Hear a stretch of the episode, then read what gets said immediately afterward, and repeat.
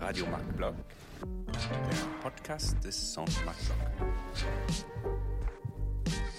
Radio Marc Bloch, le podcast du Centre Marc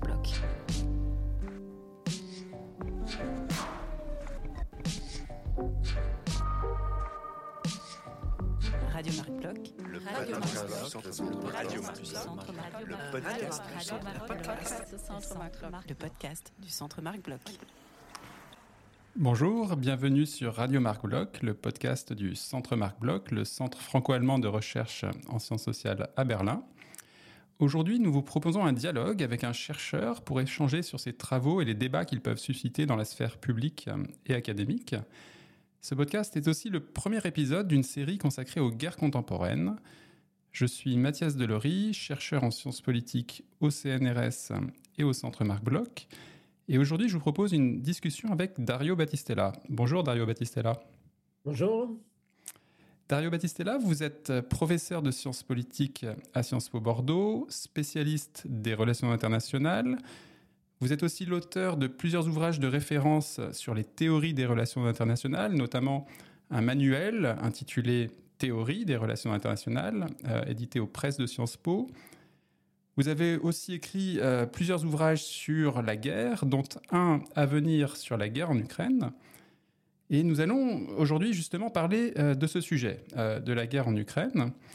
Mais auparavant, je voudrais vous poser une question préliminaire sur votre premier domaine de spécialité, à savoir les théories des relations internationales. Qu'entend-on par théorie des relations internationales Et pensez-vous qu'il est utile d'avoir recours à ces théories pour analyser les phénomènes euh, internationaux contemporains comme euh, la guerre euh, en Ukraine? Merci tout d'abord hein, de m'avoir invité à, exprimer mon analyse de la guerre Russie-Ukraine. Alors à cette première question, ma réponse sera la suivante. Je commencerai par l'impensable. L'impensable, c'était la une, le titre euh, du quotidien euh, Libération, le matin du 24 février euh, 2022.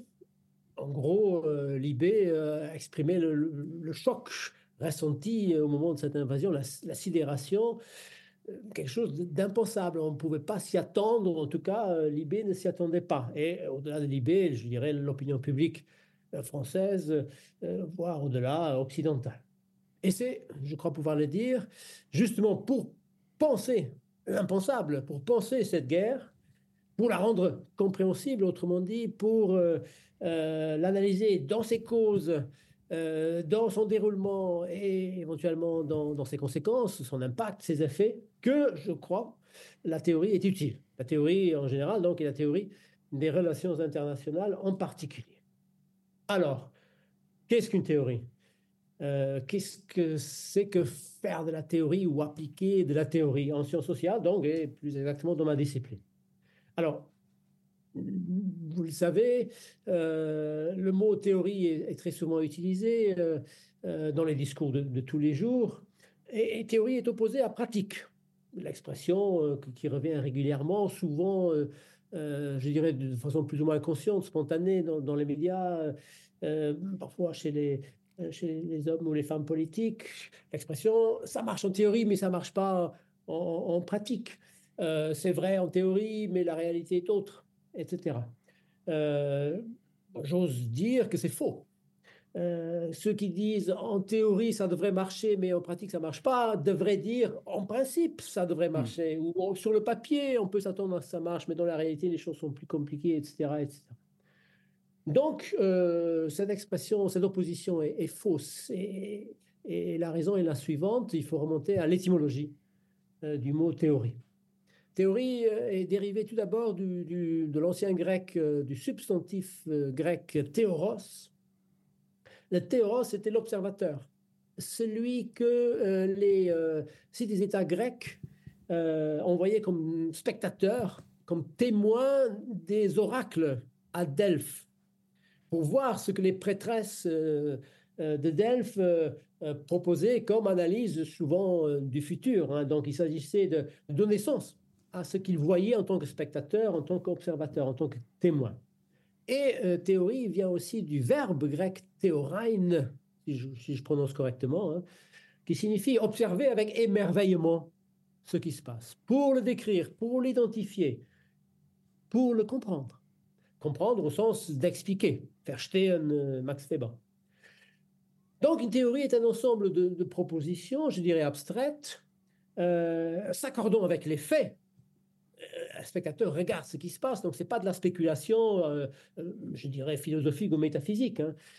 Un, théoricien analyse ce qui se passe, et cette théorie, si elle s'accorde avec les faits, cet ensemble de propositions s'accorde aussi avec elle-même. Elle est cohérente, elle est logiquement cohérente.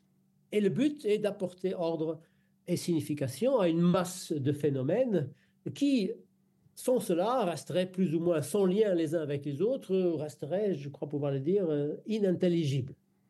Tout dernier point, si je crois que la théorie d'Harry est est susceptible d'être utile. Je ne dis pas que c'est la seule, bien entendu, à être utile pour moins mal comprendre ce qui se passe entre Moscou et Kiev. Euh, il y a autant de, connaissances savantes susceptibles de contribuer à la compréhension de ce qui se passe en provenance de ce qu'on pourrait appeler les, area studies, donc les études régionales, donc euh, euh, études russes, études slaves, hein, je, pense, et puis peut-être aussi les historiens, ceux qui analysent la sortie des empires, euh, Timothy Snyder, par exemple, aux États-Unis, ont, des choses à, nous raconter. Euh, la compétence euh, qui est la mienne étant limitée aux relations internationales, je me contenterai bien sûr de, renvoyer aux théories des relations internationales. Alors essayons justement, pour reprendre votre expression, de moins mal comprendre la guerre en Ukraine en s'appuyant sur ces théories. Euh, à propos des causes de la guerre, euh, certains théoriciens des relations internationales, qu'on appelle parfois libéraux, mettent en avant les facteurs de politique intérieure, euh, en l'occurrence l'autoritarisme du régime de Vladimir Poutine et, l'autoritarisme de, Poutine lui-même. L'idée que cet autoritarisme prédisposerait la Russie à ne pas respecter le droit international et à faire preuve d'une sorte de brutalité dans sa politique étrangère. Que pensez-vous de cette explication? Alors, je, vais être brutal aussi dans, mon genre, hein, euh, dans, mon, affirmation. Cette explication est tout sauf convaincante. Pour moi, elle est tout sauf convaincante. À la fois euh, euh, positivement et négativement. C'est-à-dire, il y a des, on peut la critiquer négativement et, on peut la rejeter positivement. Tout d'abord, cette explication renvoie à, je dirais, une variante grand public vulgarisée de la théorie ou de la doctrine libérale ou de la philosophie libérale. Euh, la théorie des euh, dans ces dernières euh, théories libérales des dans, les versions les plus récentes, qui, remontent à une vingtaine d'années, Andrew Moravchik aux États-Unis est, plus sophistiquée. Mais bon, peu importe. celle donc qui a, qui a cours dans les explications que l'on trouve souvent dans les médias ou dans les discours de nos hommes politiques à nous, occidentaux, renvoie à l'entre-deux-guerres. Elle renvoie à l'entre-deux-guerres euh, elle renvoie à ce qui à l'époque s'appelait, de façon non péjorative, l'approche idéaliste des relations internationales, inspirée par euh, un praticien, le président américain de l'époque, Woodrow Wilson, qui euh, avait justifié l'entrée des États-Unis dans la guerre, dans la Première Guerre mondiale, par son désir de make the world safe for democracies, c'est-à-dire il ne voulait pas que la France et la Grande-Bretagne soient défaites par les empires centraux, l'Allemagne donc et, et l'Autriche-Hongrie. Et il en avait tiré euh, euh, une espèce de, conclusion générale. Euh, la Première Guerre mondiale était elle-même due à ces empires autocratiques, donc, et donc il opposait, et les idéalistes pareils, dans les années 20 et les années 30, les démocraties libérales comme peace-loving nations, et à l'époque, les, États autocratiques ou totalitaires, de gauche ou de droite d'ailleurs, hein, étant des brigand powers, ça, ça renvoie quand même euh, euh, presque, euh, presque, presque parfaitement à ce qu'aujourd'hui on, appellerait les rogue states. Alors, les États voyous. les États voyous. Alors, mise en avant par, par les idéalistes, cette idée elle-même remonte à Kant, à la philosophie d'Immanuel Kant. Elle a l'un de ses écrits, parce qu'il y en a plusieurs, à l'un de ses écrits, son essai sur la, la, la paix perpétuelle, vers la paix perpétuelle, publié en 1795. Dans cet essai, euh, Kant estime que euh, les relations internationales sont en état de guerre. Il partage la même analyse que Rousseau, la même analyse que, Hobbes. Mais il dit qu'il est possible d'en sortir on peut aller vers la paix perpétuelle. Grâce à quoi? Grâce à ce qu'il appelle les trois articles définitifs de la paix perpétuelle, dont le premier nous concerne ici. Pour que la paix perpétuelle ait une chance de triompher un jour, il faut que les États adoptent des régimes, des constitutions, il appelle républicaines, on pourrait dire démocratiques libérales, au sens républicain de séparation des pouvoirs, et bien sûr de gouvernement élu par les citoyens. Les citoyens, justement, sont donc à la base de toute politique interne et externe, et euh, en tant que bon libéral, euh, Kant estime que les citoyens sont euh, rationnels et répugnants au risque.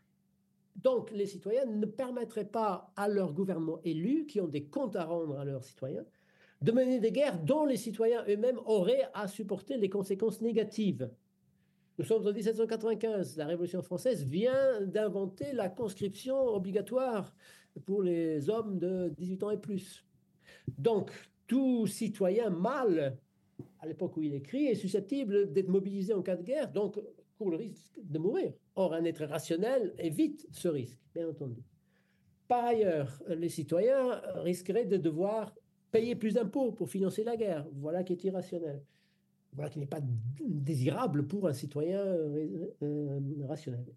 Et puis, euh, en cas de guerre ayant lieu sur le territoire, ce qui était le cas à l'époque, hein, regardons les guerres de la Révolution française, bien entendu, Varennes, etc., il y aurait des destructions qu'il faudrait ensuite réparer donc là encore, une conséquence négative. À l'inverse, dit Kant, dans un régime, à l'époque monarchique, mais on pourrait dire aujourd'hui autocratique, il n'y a pas de citoyen, il n'y a que des sujets.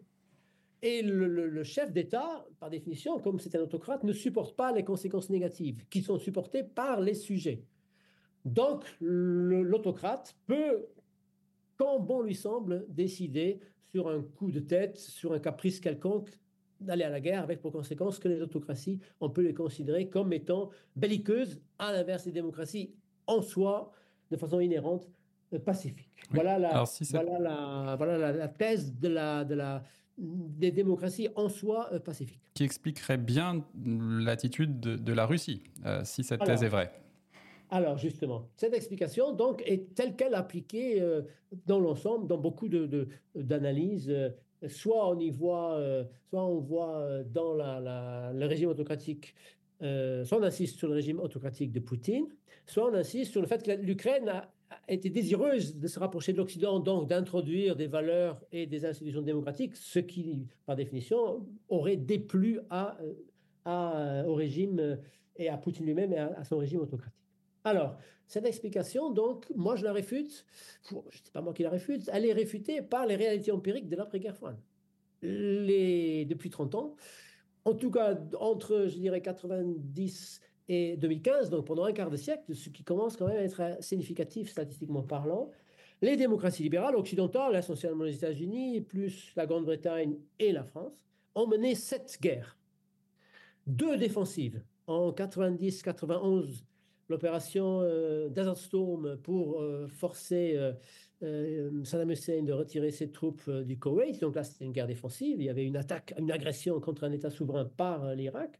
Et deuxième guerre défensive, au moins indirectement, l'opération Enduring Freedom de, George Bush fils contre les talibans qui avaient euh, qui était accusé à justice d'ailleurs d'héberger de, Al-Qaïda et Ben Laden qui avait euh, lancé l'attaque du, 11 septembre. Mais les cinq autres, les cinq autres guerres sont des guerres offensives, des interventions, on les appelle interventions humanitaires hein, bien sûr, mais ce sont des guerres offensives au Kosovo en 95, en Bosnie en 99, en Bosnie 95, excusez-moi, en euh, Kosovo 99, en Irak 2003, opération Iraqi Freedom, en Libye 2011 euh, et euh, en Syrie 2014 euh, et les années qui, ont suivi. Davantage. Et déjà, ça, ça prouve que les démocraties ne sont pas peace-loving. Elles ne sont pas en soi portées à, à, pratiquer une politique extérieure pacifique. Par ailleurs, vous l'avez dit, les autocraties sont réputées violer le droit international. Euh, en 99, l'OTAN est intervenue au Kosovo contre donc la Serbie de Milosevic, euh, en dehors de toute résolution des Nations Unies. Donc, elle a violé la charte, le chapitre 7 euh, de la charte des Nations Unies. L'OTAN. En 2003, c'est la Grande-Bretagne qui rejoint la Coalition of the Willings de de, George Bush fils. La France, cette fois-ci, reste à l'écart, l'Allemagne aussi d'ailleurs, critique, critique Bush, mais là encore, aucune autorisation explicite. Troisième exemple, même si la résolution 1973 du Conseil de sécurité est respectée en Libye en 2011, l'assassinat ou l'élimination de Kadhafi va bien au-delà de ce que cette résolution avait autorisé. Donc les démocraties libérales ne sont pas respectueuses du droit international plus que les autres. Je dirais que c'est du pareil au même. Si donc les, démocraties ne sont pas ce que Kant pensait qu'elles allaient être, peut-être qu'il s'est trompé, euh, ou peut-être qu'il a été trahi, euh, ou plus sérieusement, le contexte a changé. Quand il dit euh, que les, citoyens rationnels ne veulent pas de guerre parce qu'ils risquaient de mourir en tant que soldats, ben aujourd'hui, les soldats sont professionnels. Donc, le, citoyen lambda n'est pas susceptible d'aller se battre. Et du coup, la guerre n'a pas d'impact sur sa, sa, vie de tous les jours, vu qu'il n'est pas mobilisé pour la guerre, dans nos pays à nous. Et quand on utilise des drones ou des, drones, ou quand on, mécanise ses armées, on bombarde de loin et, les soldats eux-mêmes ne courent pas le risque d'être tués. Donc il y a une inégalité flagrante euh, qui, rend la guerre indolore pour l'opinion publique des démocraties occidentales. Elles sont financées, ces guerres, par euh, l'endettement et pas par la hausse des impôts. Donc c'est les gens à venir qui vont trinquer, si je peux me permettre cette expression, mais pas, pas nous, en quelque sorte. Donc nous ne rendons pas compte de ce qui se passe. Et puis ces guerres sont menées au-delà de, nos frontières, outre-mer, etc. Donc, il n'y a pas de dévastation, pour en prendre l'expression de Kant, que nous aurions à réparer sur nos propres territoires. Voilà pourquoi nous ne nous opposons pas à ces guerres dont nous ne savons même pas qu'elles existent.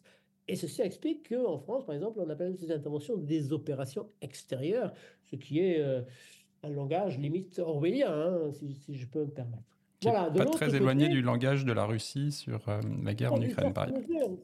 mesures. Alors, la Russie et les autres pays autocratiques ne sont pas en tant que tels euh, belliqueuses.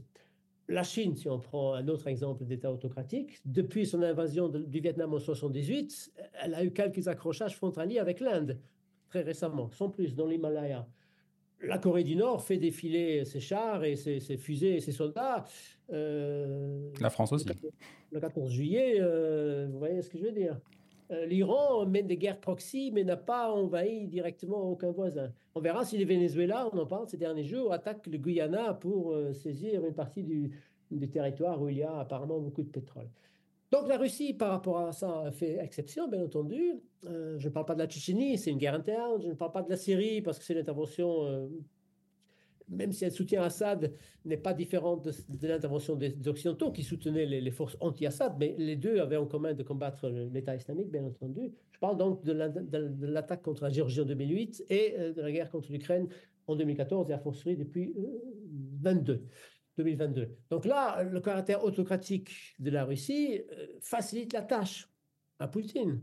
Euh, c'est un régime personnaliste. Il n'a pas de, compte à rendre à une clique, je dirais même autour de lui, comme c'était le cas encore de l'Union soviétique avec le, politburo, le bureau politique du, Parti communiste. Les oligarques euh, profitent de la guerre, euh, ne s'y opposent pas, ils, savent qu'ils courent des risques s'ils l'ouvrent un peu trop. Et la majorité de, la population russe, je dirais, elle est amorphe, elle est apathique, elle, ne proteste pas. Ceux qui, ne sont pas d'accord ont les moyens de partir, ils, quittent. Donc il n'y a, a pas de contrainte interne. Mais euh, là encore, hein, ce que je vais dire va, faire réfléchir. Il n'est pas sûr que le, le, processus de prise de décision dans nos démocraties à nous soit tellement plus démocratique. Aux États-Unis, on parle de présidence impériale lorsqu'il s'agit de mener des opérations extérieures. En France, on parle de domaine réservé. Ça veut dire, ça veut dire, ça veut dire, ça veut dire euh, qu'il y a toujours ce que John Locke appelait la prérogative de l'exécutif lorsqu'il s'agit euh, de mener une guerre. Il suffit de regarder les débats à l'Assemblée nationale.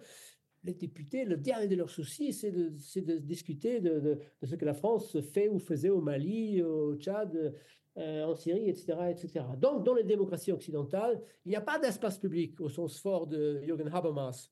Il n'y a pas de débat, de controverse pluraliste sur faut-il ou ne faut-il pas euh, mener ces guerres. Les seules discussions qu'il y a, c'est comment les mener, mais pas s'il faut les mener. Donc non, personnellement, je rejette toute explication de cette guerre de Poutine en termes de, facteurs internes. Alors vous rejetez cette thèse centrée sur les facteurs internes et vous privilégiez une explication qu'on appelle parfois réaliste. Pourriez-vous en, une minute nous, rappeler les trois, quatre principes clés du, réalisme en, en relations internationales? Alors pour les réalistes, tout d'abord, la politique internationale ou les relations internationales se déroulent en état d'anarchie. C'est ce que les philosophes du passé appelaient l'état de nature. Il n'y a pas d'autorité au-dessus des États, sinon ils ne seraient plus souverains, ce qui est une contradiction dans les termes. Les organisations internationales sont des organisations internationales entre États, pas supranationales. L'ONU, par exemple, etc. Cet état d'anarchie, donc, c'est ce qui distingue la politique externe de la politique interne, où il y a une autorité, c'est ce que Max Weber appelle le monopole de la violence physique légitime, revendiqué avec succès par euh, les gouvernements à la tête des États, etc. Donc l'état d'anarchie dans lequel se déroulent les relations internationales pour les réalistes est un état de guerre au sens de Hobbes, Thomas Hobbes, c'est-à-dire que jamais la guerre n'est exclue comme instrument possible auquel les États pourraient recourir s'ils estiment dans leur intérêt de recourir à la violence. C'est ça ce que ça veut dire. Ça ne veut pas dire qu'il y ait tout le temps des guerres, mais jamais la guerre n'est exclue. Premier, premier point commun à tous les réalistes. Deuxième point, les acteurs principaux des relations internationales, ce sont les groupes de conflits. Les groupes de conflits. De nos jours, ces groupes de conflits prennent la forme privilégiée de l'État-nation territorial ou territorialisé, en gros depuis, euh, depuis 3-4 siècles. Mais par le passé, c'était des empires. Dans le futur, ça pourra être une autre forme. La thèse du clash of civilizations, c'est des groupes de conflits, les civilisations. Donc Huntington est compatible dans une certaine mesure avec, avec le réalisme.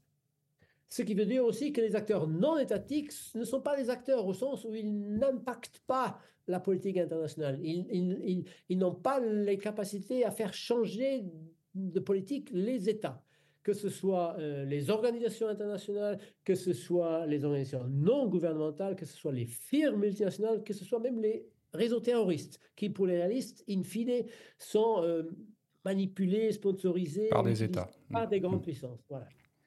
Troisième point, les États en question sont euh, incarnés dans le chef d'État, dans le prince de Machiavel, dans euh, le souverain représentant de, Thomas Hobbes, dans le chef du pouvoir exécutif. Donc.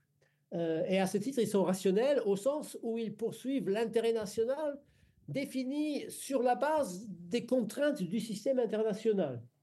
Et cet intérêt national, en termes de sécurité, en termes de puissance, est différent d'eux et supérieur des intérêts privés des individus qui vivent à l'intérieur d'un État. Je, je rappelle euh, euh, Mitterrand, euh, au moment où il a décidé que la France participe à, à, la guerre contre l'Irak en 91, donc l'opération Tempête du désert, Desert Storm, on lui disait des soldats français peuvent mourir, etc. Et il disait effectivement, c'est le prix à payer. Donc les intérêts privés sont moins importants euh, que l'intérêt national qui est supérieur. Quatrième, euh, quatrième et, si les intérêts privés n'ont pas à être pris en compte, ça veut dire aussi que l'opinion publique des citoyens lambda euh, n'a pas à être prise en compte. C'est l'opposition entre le prince et le peuple. Le prince sait de quoi il s'agit, le peuple est ignorant, au mieux versatile, au pire ne sait-il pas de, de, quoi il s'agit, donc il ne faut pas prendre en compte. Et quatrième point, pour les réalistes, euh, la seule façon de, maintenir une certaine stabilité, la paix n'est pas possible, vu qu'il y a toujours risque de guerre. La paix au sens fort n'est pas possible. Le seul moyen pour maintenir une stabilité toujours précaire, toujours temporaire, c'est une distribution stable dans le temps des ressources matérielles, notamment des ressources militaires. Euh, ce qui veut dire aussi que le droit international n'a aucune contribution à la stabilité.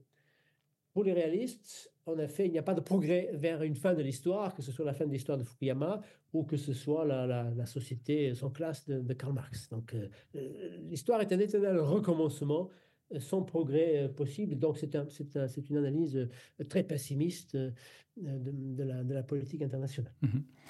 Alors, John Mearsheimer, un des principaux théoriciens réalistes contemporains, défend la thèse selon laquelle la Russie euh, et Vladimir Poutine, donc euh, son chef, euh, le chef de l'État russe, poursuivrait principalement un objectif de sécurité. Donc il voudrait empêcher l'Ukraine d'intégrer l'OTAN. Que pensez-vous de cette explication? Alors je ne suis pas d'accord avec cette explication. alors, je reviens au réalisme. Le réalisme pourrait être une tradition, n'en est pas moins. Alors, ici, c'est une tradition, j'ai dit tradition plutôt que paradigme, je dirais, ou, approche un peu, un peu fermée. Euh, tradition au sens où il y a plusieurs courants à l'intérieur de, cette tradition qui ne sont pas toujours. qui, ne sont pas d'accord quand ils commencent à décliner dans les détails les, quatre postulats de base qu'ils qui partagent. Et l'une des divisions principales, notamment, oppose ceux qu'on appelle les réalistes offensifs et ceux qu'on appelle les réalistes défensifs. Alors, les réalistes offensifs affirment que les États cherchent d'abord et surtout à maximiser leur puissance. Et les réalistes défensifs disent que les États se contentent d'optimiser leur sécurité. Donc, dans ce cas-là, Mearsheimer défend une thèse réaliste défensif. Voilà. À propos de la guerre, à propos de l'explication qu'il donne du comportement de la Russie. Le problème, et c'est pour ça que je ne suis pas d'accord avec lui, c'est qu'il se contredit. Il contredit sa thèse, sa théorie principale exposée il y a maintenant 22 ans, en 2001, dans son chef-d'œuvre The Tragedy of Great Power Politics, où il combine, il dit justement combiner offensif, le réalisme offensif classique de Morgenthau, euh, mais qui renvoie à Thomas Hobbes, qui renvoie à Machiavel, etc., et le néo-réalisme défensif de Kenneth Waltz. Alors, c'est un réaliste offensif. Pourquoi? Parce qu'il dit que, à cause de l'état d'anarchie, aucun État ne peut se sentir en sécurité. Il n'y a, pas de policier qui empêche un État d'attaquer un autre État. Pas d'autorité au-dessus des États. Que font alors les États? Ben, Ils essaient d'augmenter les moyens pour se défendre le jour J où éventuellement une telle attaque aurait, aurait lieu. Il augmente donc sa puissance. Mais le seul État qui peut se sentir en sécurité cherche plus en plus de puissance. Donc il passe du défensif à l'offensif. Alors que Kenneth Waltz, à l'origine du néoréalisme défensif, lui dit que les États s'arrêtent à un optimum de sécurité, un optimum de, moyens de défense, parce que plus ils en ont, plus ils font peur à l'autre, et du coup, c'est une course d'armement sans fin, en quelque sorte. Ça, c'est refusé par Mearsheimer. Mais lui, il dit les États cherchent à acquérir puissance après puissance, donc il est d'accord avec le réalisme classique offensif d'un Morgenthau. Alors, non seulement il cherche à être de plus en plus euh, puissant, mais il cherche à être le seul à être puissant. C'est-à-dire qu'il cherche à devenir hégémonique. L'hégémon, euh, chez le terme est pris non pas au sens marxisant ou gramscien du terme, euh, mais c'est au sens purement matériel. C'est lui qui est matériellement et donc militairement prééminent, celui qui a les plus fortes capacités militaires de façon très significativement plus forte. Alors, les, États-Unis de jour sont l'hégémon. Oui, je vous écoute. L'hégémon dans son hémisphère, pas nécessairement à l'échelle globale. Hein. justement, c'est encore un, point.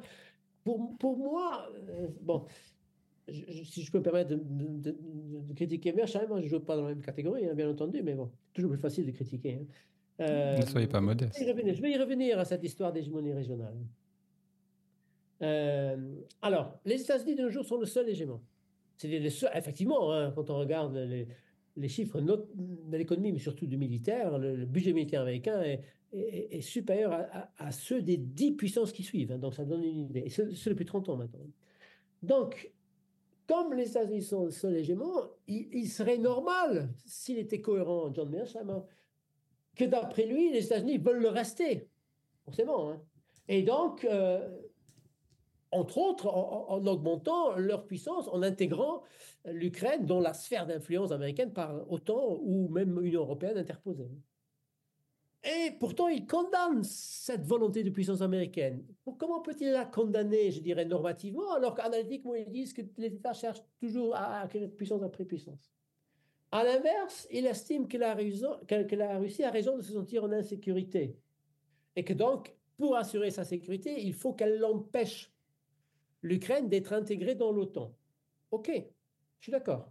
Mais vu qu'il lui-même est offensif, comment peut-il dire que la Russie va s'arrêter de continuer à chercher plus en plus de puissance une fois qu'elle aura réussi à empêcher l'Ukraine, euh, qu'elle a réussi à empêcher l'Ukraine de devenir un nouveau membre de l'OTAN.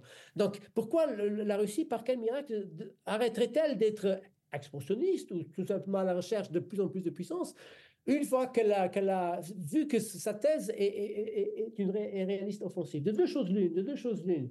Ou bien les États sont guidés par des motifs offensifs, mais dans ce cas, on ne peut pas critiquer les États-Unis de vouloir être de plus en plus puissance. ou bien on ne peut pas dire que euh, la Russie se contente de sa sécurité. Là, il y a une contradiction. Alors, vous avez fait allusion justement à, ce qui peut-être permet à John Mearsheimer de sortir de cette contradiction. Pour lui, un hégémon ne peut être que régional. Et c'est là où il se distingue de la théorie des cycles de puissance qui, eux, affirment que le hégémon peut être mondial. Alors, régional, pourquoi Il pense aux États-Unis dans l'hémisphère occidental, il pense à la Russie dans l'Europe centrale orientale, il pense à la Chine en Asie extrême orientale.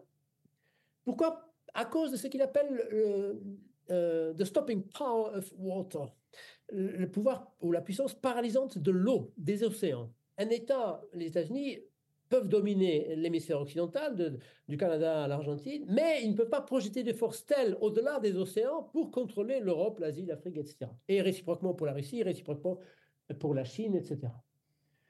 Donc, du coup, il dit, euh, les, États-Unis ont tort de, vouloir s'étendre en Europe de l'Est. Il faudrait mieux qu'ils laissent la Russie garder le contrôle, comme eux-mêmes ont le contrôle du Mexique, du Brésil, etc. Là où moi je, suis gêné, c'est justement dans le mélange qu'il effectue entre, entre la dimension analytique du réalisme et la dimension normative. Euh, il s'imagine et là, là c'est le côté conservateur de, tous les réalistes qui, qui, sort. Hein. Euh, euh, il s'imagine qu'il est possible de monter une espèce de concert des puissances pour régler ensemble et pour maintenir les problèmes du monde et pour maintenir ensemble la stabilité, soit du monde, soit de la région concernée. Euh, donc c'est un peu le modèle de la guerre froide où les deux superpuissances avaient fini par coexister à reconnaître la sphère de l'un et de l'autre réciproquement. Euh, il faut savoir que euh, Mersheim a publié en 90, au moment où la, chute, du, mur de Berlin venait d'avoir lieu, il a publié un petit article euh, qui s'appelle Why we will soon miss the Cold War. Pourquoi nous allons bientôt regretter la, guerre froide? Parce que justement, il, il, a cette espèce de nostalgie de la co-gestion du monde par les deux grands, qui est quand même très à la fois élitiste et conservateur. Waltz avait la même analyse de la stabilité de la guerre froide par une entente entre les deux grands. Kissinger avait la même, la même analyse du Conseil européen des puissances en 1815 et de nouveau de la Russie et de l'Ukraine. Il l'a dit en août, il vient de mourir il y a 3-4 semaines, il l'avait dit au mois d'août 2022. Euh, et Mearsheimer l'applique aussi à la Chine. Il faudrait que la Chine et les États-Unis s'entendent euh, pour euh, éviter justement le recours à la force en Extrême-Orient.